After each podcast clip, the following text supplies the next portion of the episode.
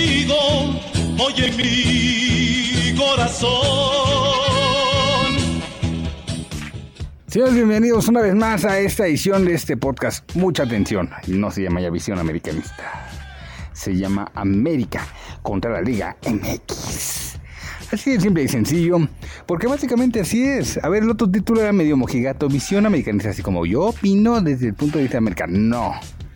La realidad de todo esto es que el América es distinto a todos los demás equipos de la Liga MX y todos los demás están viendo nada más cómo jeringar. Así es que las críticas el día de hoy seguramente están llegando a borbotones en redes sociales que salió a defenderse, todo lo demás. El chiste es de que el partido 0-0 en Ciudad Universitaria favor a América, porque ahora hay 66% de posibilidades de pasar del otro lado, hablando en números, simple y sencillamente América ganando, empatando, está del otro lado. Y el otro equipo tendrá que ganar tendrá que esforzarse y justamente es lo que nadie eh, llega a comprender. A ver, aquí el obligado, el que tenía que demostrar que tenía algo más, era Pumas. Sí, América superior el torneo y eso no te obliga a nada.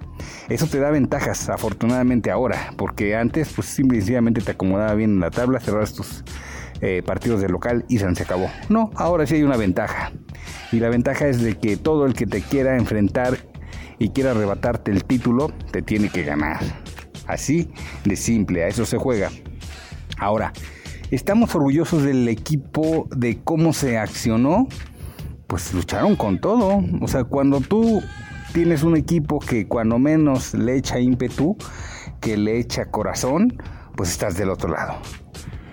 ¿Es fiel a nuestra historia?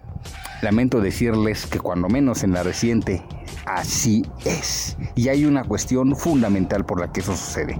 No mala gestión de baños, anteriormente de Peláez, del que usted me diga. El chiste de que América ya no tiene equipos súper contundentes, no tiene la mejor plantilla de la liga. Sí, seguimos siendo de los 4 o 5 que más gasta para reforzarse, pero si ustedes ven de repente el plantel de Monterrey, y no me refiero nada más a un equipo, me refiero a los dos, a Tigres y a Monterrey, incluso de repente lo que puede llegar a tener el León, pues son eh, plantillas que de repente tienen dos buenos delanteros, refuerzos y que efectivamente tienen mejor, mejor equipo, equipo más protagonista, que tienen delanteros que no te firman uno o dos o tres o cuatro goles por temporada, te firman un poquito más. Y simple y sencillamente con eso tú ya tienes una ventaja. Llámenlo, insisto, mala suerte porque se ha lesionado, por lo que usted me diga. El chiste es de que las malas contrataciones se reflejan en equipos que no anotan gol, en tipos que no anotan gol y esos son los que tenemos adelante. Y con eso tuvieron que trabajar, perdónenme, Mohamed, el Piojo Herrera y ahora lo está haciendo Solari. Incluso, incluso la Volpe lo tuvo que hacer. Y por eso inicié este podcast diciendo así, así ganó la América el título con Mohamed. ¿Por qué? Porque se empató de lágrima contra Pumas en un primer partido, se eliminó con un gol de Golds, de ahí creo que un cabezazo y se acabó y así se eliminaron a los Pumas. Y así se le ha eliminado a los Pumas muchas veces, ¿eh? Muchas veces ha sido por la mínima diferencia, sin pasar mucho sufrimiento, pero se les ha eliminado a los Pumas. Cosa que va a suceder el próximo sábado, no tengan duda. Ahora, aquí la cuestión es muy sencilla se tienen que adaptar a lo que tienen los técnicos, lo que les brinda Baños en este caso y lo que les ha caído. Pero América no apostó de todas maneras por ese proyecto. América apostó por lo que estamos viendo. Les explicaba que Solari tiene que estar jugando como está jugando, pero cuando lo contrataron no fue porque jugara espectacular.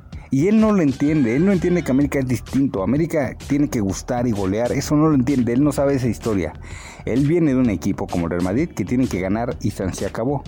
Él viene a ganar, no hacer puntos, ni a ser espectacular, ni ser recordado en la historia de América. Será recordado en la historia de América siempre y cuando consiga el título.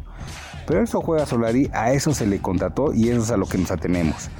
Pero así exactamente fue como era el estilo de Mohamed. Y me incluyo que eh, despotricábamos mucho con Mohamed cuando él traía el equipo. Porque traía este tipo de dinámica. Y fue líder en puntos y lo mismo. Incluso tuvo ahí un boicot de Paul Aguilar, uno de los que se han hecho en el América y que han tenido el amor a la camiseta. Pero en ese momento decíamos, perdón, Paul Aguilar, tienes razón, no es el estilo que nos gusta, pero hay que amarrarnos un huevo y hay que apoyar a la América. Y eso es lo que debe suceder en estos momentos para todos los americanistas. Me queda claro que el resto de la gente nos va a tirar. Americanistas, el objetivo es claro, queremos la 14.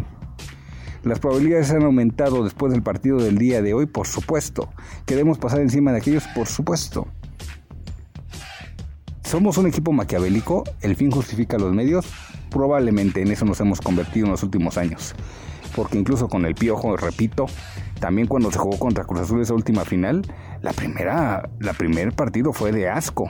El segundo, el, medio, el primer medio tiempo también, hasta que lo definió Álvarez en el segundo. Incluso la Volpe en la final navideña jugó con lo que traía y jugaban más o menos así defensivos y un gol de tiro de esquina es lo que nos está dando el título. Entonces, para resumir, tenemos delanteros como Henry Martin que no anotan en liguilla. Viñas, que hace un rato que no te anota más de dos goles. Y Martínez, que pues estuvo contendido la temporada anterior, pero que en esta no, y volvió a ser el mediocre jugador que conocemos. Entonces, con eso tiene que trabajar Solari empujando desde atrás. Y aparte la lesión de este Aquino, y aparte de que tienes que meter a Aguilera, mm, me pareció un craso error el día de hoy, pero afortunadamente no lo pagamos todavía. Y regresamos a nuestra cancha. Tenemos que seguir en ese camino, pues sí, infelizmente sí, no va a jugar el equipo espectacular, olvídenlo.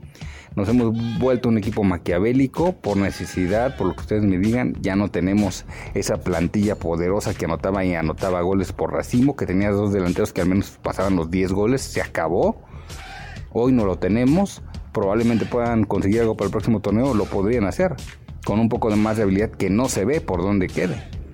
Pero por lo pronto, hoy vamos por la 14. Hoy estamos más cerca y eso de que la espectacularidad y todo eso, seamos serenos. Y yo te diría que ningún equipo del fútbol mexicano, y pocos en el mundo, a lo mejor solamente el Bayern Múnich, juegan de una manera espectacular. El resto, defensivo, ahí lo que ganan. Así nos ganó Monterrey el, el título, así nos sacaron de la Champions. Así nos eliminó Pachuca contra golpes, se acabó, nadie más juega así. Hoy mismo el poderosísimo Monterrey acaba de empatar con el poderosísimo Atlas en el gigante de acero. Entonces el gran plantel de Monterrey es un chiste, nos ganó de suerte porque le regalamos el título, se acabó.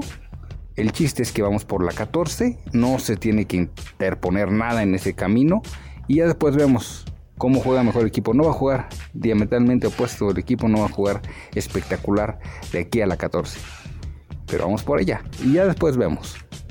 Por lo pronto, somos águilas, somos América, un animal de liguillas que sabemos cómo jugarla, sabemos qué es lo que se requiere y venimos a ganar. Punto, se acabó. Nos escuchamos el sábado o el domingo, dependiendo de momento en que grabemos este podcast. América contra la Liga MX. Mi nombre es Alberto. Bye.